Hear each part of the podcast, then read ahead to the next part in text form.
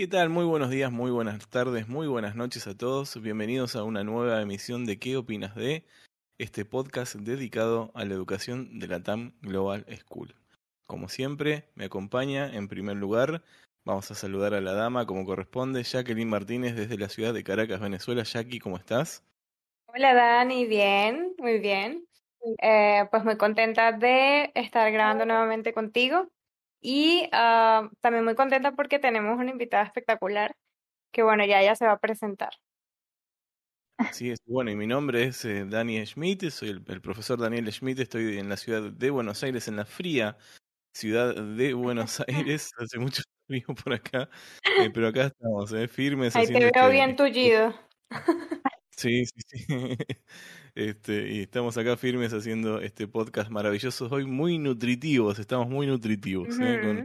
con, ganas de aprender muchísimo sobre nutrición, sobre alimentación y sobre todo en los niños que están importantes. Eh, y para, mm, para esto nos acompaña este, una, una invitada que tenemos el día de hoy que se llama Carla de Rojas. Es representante de Latin Global School, tiene eh, sus niños que están estudiando en la institución, pero se va a presentar ella. Carla, ¿cómo estás? Mucho gusto. Excelente, Dani. ¿Cómo estás, Jackie? Besitos por allá. Mira, tenemos un tema hoy espectacular que, bueno, me encanta hablar sobre la nutrición y más que todo en los niños, y como yo soy representante de tres niños en LATAM, eh, mm. sé cómo es la alimentación infantil hoy día. Y hay muchísimas enfermedades ahorita, resistencia a la insulina, niñas con problemas de ovario poliquístico, y todo es debido a una mala nutrición. Entonces yo les voy a enseñar un poquito hoy, que me encanta este tema, de cómo podemos nutrir a nuestros niños, cómo podemos llevarlos a una mejor alimentación y que no afecte en su salud para nada y sean unos adultos con toda la salud que deben tener. Excelente. Ella tiene, tres eh, hijos acá. Contanos eh, cuáles son tus, tus títulos. Contanos un poquito. Ay, verdad, yo. Mira, yo soy ingeniero químico, ¿ok? Eh, mi especialización fue ingeniería en los alimentos. Desde hace 15 años trabajo con control de peso y obesidad, nutrición celular, eh, certificada en nutrición deportiva, lactancia materna y complementación pediátrica. Y mi última certificación fue psicología en la alimentación, porque muchas veces nos falta algo que tenemos, un chip que tenemos que pasar y está aquí en la parte psicológica y esa parte me encanta. Wow. Tienes, es bien largo tu currículo. Total. No, entran, en la pared no entraría, no entra, no entra. Este, no, para nada. Estaría bueno, Jackie, ¿qué te parece que nos cuente un poquito cómo es la experiencia de, de que los hijos estudian en Latam, ¿no? ¿Qué te sí, sí, nos encantaría saber eso, cómo conociste la escuela. Mira, mira, este, eso empezó en pandemia, cuando llegó la pandemia a Venezuela, eh, cerraron los colegios, pero obviamente pues en este país no está muy arraigado lo que es el sistema de eh, el online, las clases online. Entonces el colegio donde estudian mis hijos realmente como que se volvió así como muy, no, sabían, estaban como desorientados y mis hijos realmente no aprendían lo que tenían que aprender. De hecho ellos lo que se hacían era copiar y pegar en todas sus clases. Y yo decía, bueno, pero no están aprendiendo nada. Y yo conocía ya de, de sistemas de homeschool y dije, bueno, pero vamos a averiguar. Y en esa, tú sabes que el que busca encuentra, ¿no? Eh, me conseguí una chica que, que también, por Instagram que habló precisamente del homeschool del Latin Global School y me interesó. Empecé a buscar la información, vi que todo era veraz, busqué todo lo que necesitaba saber del, del Latin, qué, tan, qué tanto privilegio tenía, qué tan todo. ¿okay? Y me di cuenta que que estaban pues, todo bien. Y los metí allí, metí a mis tres hijos, uno en primer grado, segundo grado y primer año de bachillerato.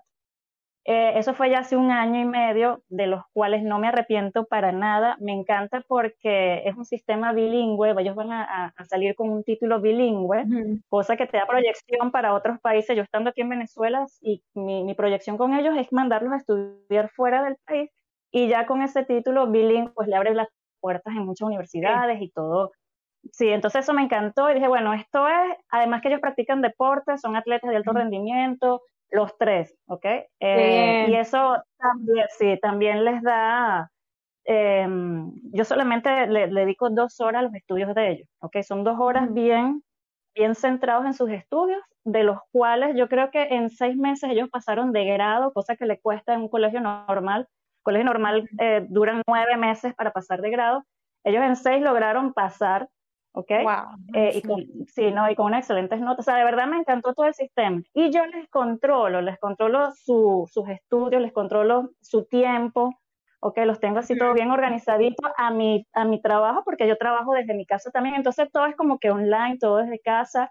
Eh, todo es como más tranquilo, más relajado, sí, de verdad que me, encanta. me encanta y no me arrepiento para nada. Estás mucho más tiempo con ellos, ¿no? Sí, paso tiempo, mira, eso es increíble, paso tiempo con ellos, eh, me ayudan a cocinar, me ayudan a trabajar, hacemos los deportes juntos, o sea, la verdad que es bien chévere, me encanta. Podemos desmitificar esto que se, dice que, están todo el día encerrados en la computadora y que no tienen vida social. Para nada, para nada.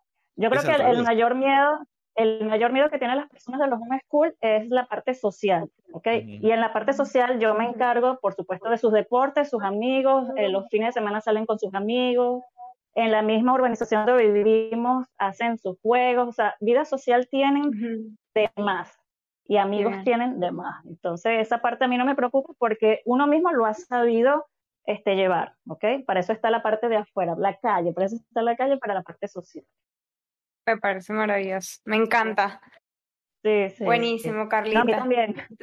Nos pone muy felices que, que, que, que estés en Tan felices, yo tan feliz. Ay, genial. Y bueno, ya entrando en, en materia de lo que es la nutrición en los niños, primero nos gustaría saber qué tan importante es la nutrición o una buena nutrición en los niños, considerando que están en una etapa de crecimiento. Exacto, ellos están en un periodo ahorita donde crecen huesitos, crecen órganos, crece la masa encefálica, crece todo, ¿ok?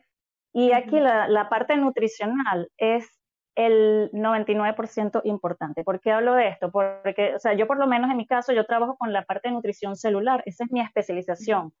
Y el que entiende la célula, entiende que la célula eh, mueve todo lo que es tu cuerpo. ¿Okay? Eh, si tú tienes una célula mal nutrida, una célula dormida, como yo lo llamo, o sea, imagínate la célula es como una pasita, una, una uvita, perdón, una uvita, redondita, moradita, bien bonita, jugosita, ¿verdad? Pero si tú no la alimentas bien desde pequeño, es más, desde el embarazo de la mamá, esa célula se va convirtiendo como una pasita, se va arrugando, se va oxidando y se va dañando. ¿okay? Okay. ¿Qué pasa? El peor enemigo de una célula es el azúcar y los procesados. ¿Y qué es lo que lo más que comen los niños? Azúcares y procesados, mi amor. Entonces, ese azúcar y ese procesado, la célula las va desnutriendo y entonces son niños eh, de repente con poco déficit de atención, ¿ok? no, tienen, no tienen la atención adecuada. Eh, niños que de repente les dan mucho sueño eh, mientras están estudiando, poca atención, poca energía. Hay niños muy enérgicos, pero no es por es porque comen azúcar y la, y la energía se les dispara, pero ahí mismo cae, enseguida les da sueño y enseguida los tumba. Eh, niños con, de repente si son deportistas con lesiones, ¿ok? Porque no, no tienen buena nutrición, entonces toda su formación tiene que ser con una alimentación óptima. Y ahorita la alimentación es muy, muy pobre. Nosotros los padres estamos educando a los niños con mucho azúcar y muchos procesados. Fíjate que sí, he visto bastante eso. O sea que, ah, bueno, evidentemente a los niños les gusta mucho el dulce, pero también he visto con preocupación cómo los padres como que no les ponen límites. O sea, todo lo que el niño pide se lo dan y wow. Yo he visto, yo he visto loncheras de niños con, a ver, te puedo poner una, una Coca-Cola y, y, un cachito, por ejemplo. Es una alimentación muy, o sea, Coca-Cola, puro azúcar. Un juguito de esos de, de potecito, terrible. ¿Entiendes? Entonces yo he visto loncheras muy mal y la mayoría de las loncheras son así. Son pocas las mamás que le ponen una buena lonchera, una lonchera nutritiva a su hijo. De hecho, cuando yo le armaba la lonchera a mis hijos cuando estudiaban en, su, en los otros colegios, en los colegios normales, este, eh, los niños pequeños le decían a mis hijos, pero ¿por qué tú comes así? Eh, ¿qué, ¿qué, es eso? Yo nunca he comido eso, ¿sabes?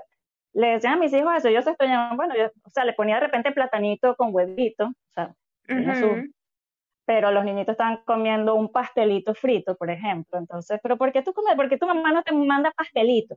No, o sea, jamás y nunca le a mandar eso. Los que comen sanos es como que está mal visto, entre comillas, ¿no? Correcto, no están acostumbrados, no están acostumbrados a ver. Es al revés, es al, al revés, todo lo contrario. ¿No? y ahí eh, es cuando, ahí es cuando viene después la formación de un adulto. Estás formando un adulto con problemas diabéticos, con problemas de, de, hiperinsulinismo, con problemas de tiroides. ¿Por qué? Porque la enfermedad no es porque te comiste algo y te enfermaste al día siguiente. O sea, este tipo de enfermedades, que lo vas como alimentando, vas alimentando la diabetes, vas alimentando hasta que pum, explotó, pero ya eres un adulto. Es cuestión de años. Es cuestión de tiempo. Ya, ya, que estamos hablando de, de las loncheras, ¿cómo consideras vos o cómo armarías vos una lonchera ideal para una buena nutrición? A ver, así paso a paso, yo le pondría un, poquito, de esto, a ver, ¿cómo sería? Yo le pondría, por ejemplo, el que yo siempre le ponía, un, el plátano, a mí me encanta el plátano macho, dime. Para, un niño o para un adolescente, ¿no? Sí, sí, yo le pondría siempre platanito, huevitos, eh, alguna fruta importante también para los fitonutrientes. En vez de jugo, yo le pondría una fruta, ¿ok? Porque mm, para mí aporta más la fruta completa que, que la fruta en jugo. eh, de repente un sándwich también está bien, pero un sándwich no de jamón y queso. ¿Sabes? Eh, le pondría un, pancito con tomatico, lechuga, un huevito, siempre le pondría el huevo o un pollito. ¿Por qué? Porque es una proteína de muy buena calidad y estamos hablando de la masa muscular de los niños. Se va atrofiando si no la alimentas bien. Eh, y bueno, y siempre una frutita. Por lo menos algo así, algo sencillo, que se puedan comer rapidito, que los llene y los nutra. Ya después del almuerzo, si es en tu casa, ya le puedes dar tus ensaladitas y tus cositas y, y otro tipo de cosas. Bien. ¿De tomar? Agua. Tomar agua, yo agüita, agüita, tecitos, por ejemplo, el té de Jamaica endulzado con stevia, mi camo les Divino, es divino. Exacto, entonces, y, frío, eso es riquísimo. Em, algo así, pues una limonada, pero endulzado con stevia. El stevia no, es un dulce que no les va a afectar para nada el páncreas ni le va a elevar la insulina. Y pega buenísimo con el limón. Este, ¿Qué otro tipo de jugo? Bueno, no, más que todo agua. Yo lo doy agüita e infusión. Bien. ¿Y cuáles serían esos alimentos que no recomiendas que, que deberían eliminar? Y, inclusive que a veces la gente cree que son sanos, pero es mentira. Eh, los cereales de caja. Los cereales de caja, la gente piensa que es algo maravilloso para los niños y resulta que eso es azúcar pura, ¿ok? No nutre para nada. La caja te puede decir con este, fortalecida, con hierro, minerales, vitaminas, pero cuando ves la cantidad, uno que sabe leer etiquetas y ver la cantidad de hierro que tiene, no aporta absolutamente nada. ¿okay? Eso es por allí. El mejor cereal es la avena. Un cereal mm. natural, es un cereal que puede, que, ayuda, que te aporta fibra y que no ha sido tocado ni procesado. Todo lo que se ha procesado y eh, tocado por el hombre, le dañamos todo le dañamos toda su, su estructura química, ¿ok? Eh, los juguitos de pote. Eso es también fatal para los niños. Eso es enfermedad segura. O sea, todo lo que son procesados le va a bajar el sistema inmunológico al niño. Entonces va a agarrar cualquier gripe que esté de moda, enseguida lo va a tomar. No es verdad. O sea, cualquier, mira, está bien, tiene la gripe tal, Omicron, no sé qué tal, como lo llames, ¿ok? Eh, hay, hay virus encima. Si tú no tienes un sistema inmunológico fuerte, te lo va a agarrar ahí mismito. No sé si te has visto eso cuando comienzan clases, empiezan los niñitos la moqueadera, la gripe, cosas. Sí, ¿Por qué? se enferman uno y se enferman todos. Se enferman toditos. ¿Por qué? Porque, bueno, el, sistema inmunológico lo tienen por el piso. De hecho, bueno, este, en el colegio, mi hija, mis hijos, o sea, no, no es porque es que como yo trabajo con, eh, con nutrición, yo los mantengo siempre informados con esto y siempre comiendo las cosas que, que, los aportan. Eh, son los únicos niños que no pierden clase o que no perdían clase en su tiempo. ¿Por qué? Porque siempre estaban con buena salud, nunca se enfermaban. Ojo, no somos exentos a que nos pase algo, obviamente, pero tenemos un refuerzo mayor que los demás, eso sí. Exactamente. y que... Esos juguitos, esos juguitos tienen cualquier cosa menos jugo. tienen cualquier cosa menos jugo. De hecho, cuando tú veas los ingredientes, cuando tú veas, mira, tú agarras un paquete, lo que sea, lo volteas y ves sus ingredientes. Su, primer ingrediente es azúcar, eso es lo que tiene en mayor cantidad. Los ingredientes siempre los ponen de mayor cantidad, de, mayor a menor, los que tienen mayor cantidad a menor cantidad. ¿Ok? Entonces siempre o es harina o es azúcar. O obviamente azúcar y harina. Sí, Debo revisar todo lo que tengo. Imagínate los cereales en barra, que decimos que son maravillosos, que no son las barritas proteicas. Ajá, las barritas proteicas. Tú las volteas y eso es harina, azúcar, no sé qué, ta, cha, cha, cha, y al final por allá le ponen hierro, 0,001%, 0,001 miligramos. Y dicen, nada, bueno, eso no tiene nada. ¿Sí me explico? Entonces, es puro, puro marketing. Eso es puro marketing, olvídate de eso. ¿Y los panes integrales? Los panes integrales sí son mejores, ¿por qué? Porque es harina integral, no ha, no ha pasado por un proceso como el, pan blanco que es refinado. por eso siempre te digo, todo lo que pase por un proceso de refinación, por eso es que la azúcar blanca eh, es, así, pasó por un proceso de refinación y entonces es más dañino. Por ejemplo, la miel, la gente habla de la miel y la miel es azúcar también. Lo que pasa es que la miel aporta nutrimentos porque no ha sido refinada, pero el azúcar blanco no aporta absolutamente nada porque fue refinada. Entonces son calorías vacías, se le llaman calorías vacías esos alimentos que no aportan absolutamente nada en tu salud, sino calorías. Y las, las galletitas o las galletas sin TAC, no sé cómo lo dirán, no sé si se usa la misma terminología de TAC. ¿Cuál será? El TAC las harinas sin TAC. ah, ok. Este, sin gluten, ¿será? Eso, sí, sí, sí. Para, celíacos. Para celíacos, exacto, son sin gluten. Eh, hay muchos alimentos sin gluten. Lo que pasa es que el gluten es un, es un alimento, es un elemento que, que, tiene el alimento. Es un elemento que tiene el alimento, ¿ok? Que si tú no eres celíaco, tú te la puedes comer perfectamente. Celíaco, ¿qué significa? Que cuando tú comes gluten te inflamas el estómago, te llenas de gases, te caes súper pesado, te sientes mal. Eso es una persona que, es, eh, que tiene resistencia al gluten.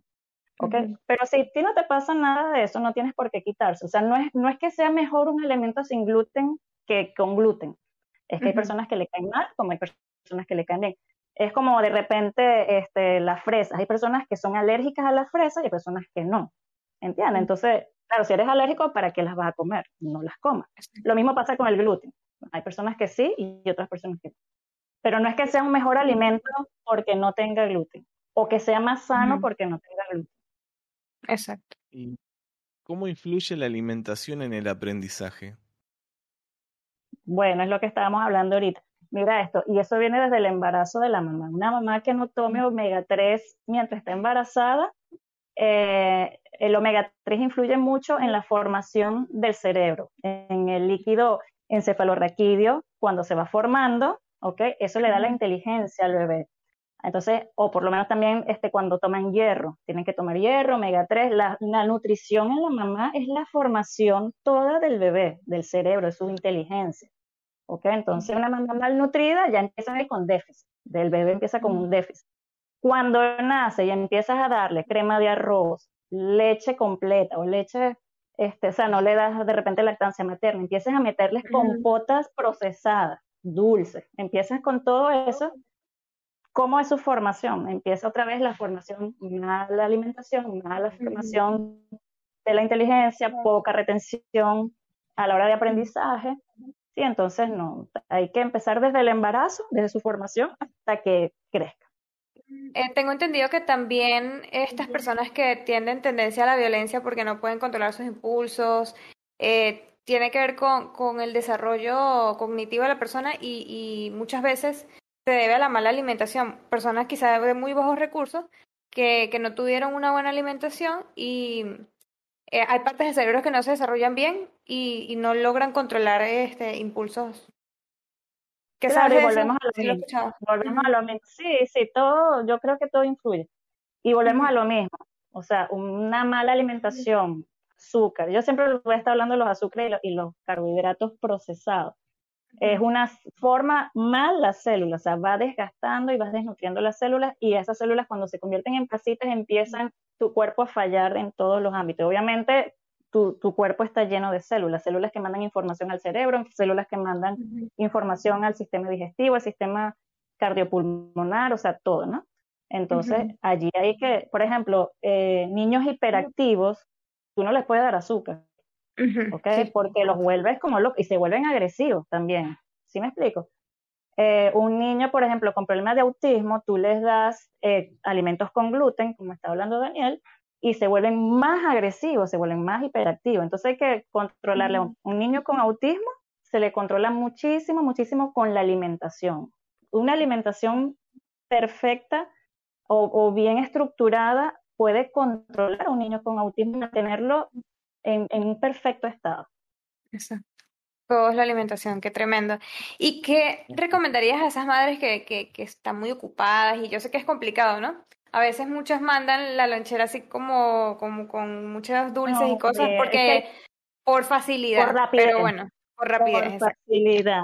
Pero ahí, es cuando empiezan, ahí es cuando empiezan los cereales y empiezan las cajitas de cereales y los juguitos de, de fruta y todo esto. No, mira, hay que saber organizarse. Yo creo que una buena organización en todo, en toda casa, hablando no solamente de alimentación, en todo, en videojuegos, en colegio, en estudios, eh, todo fluye bien, ¿no?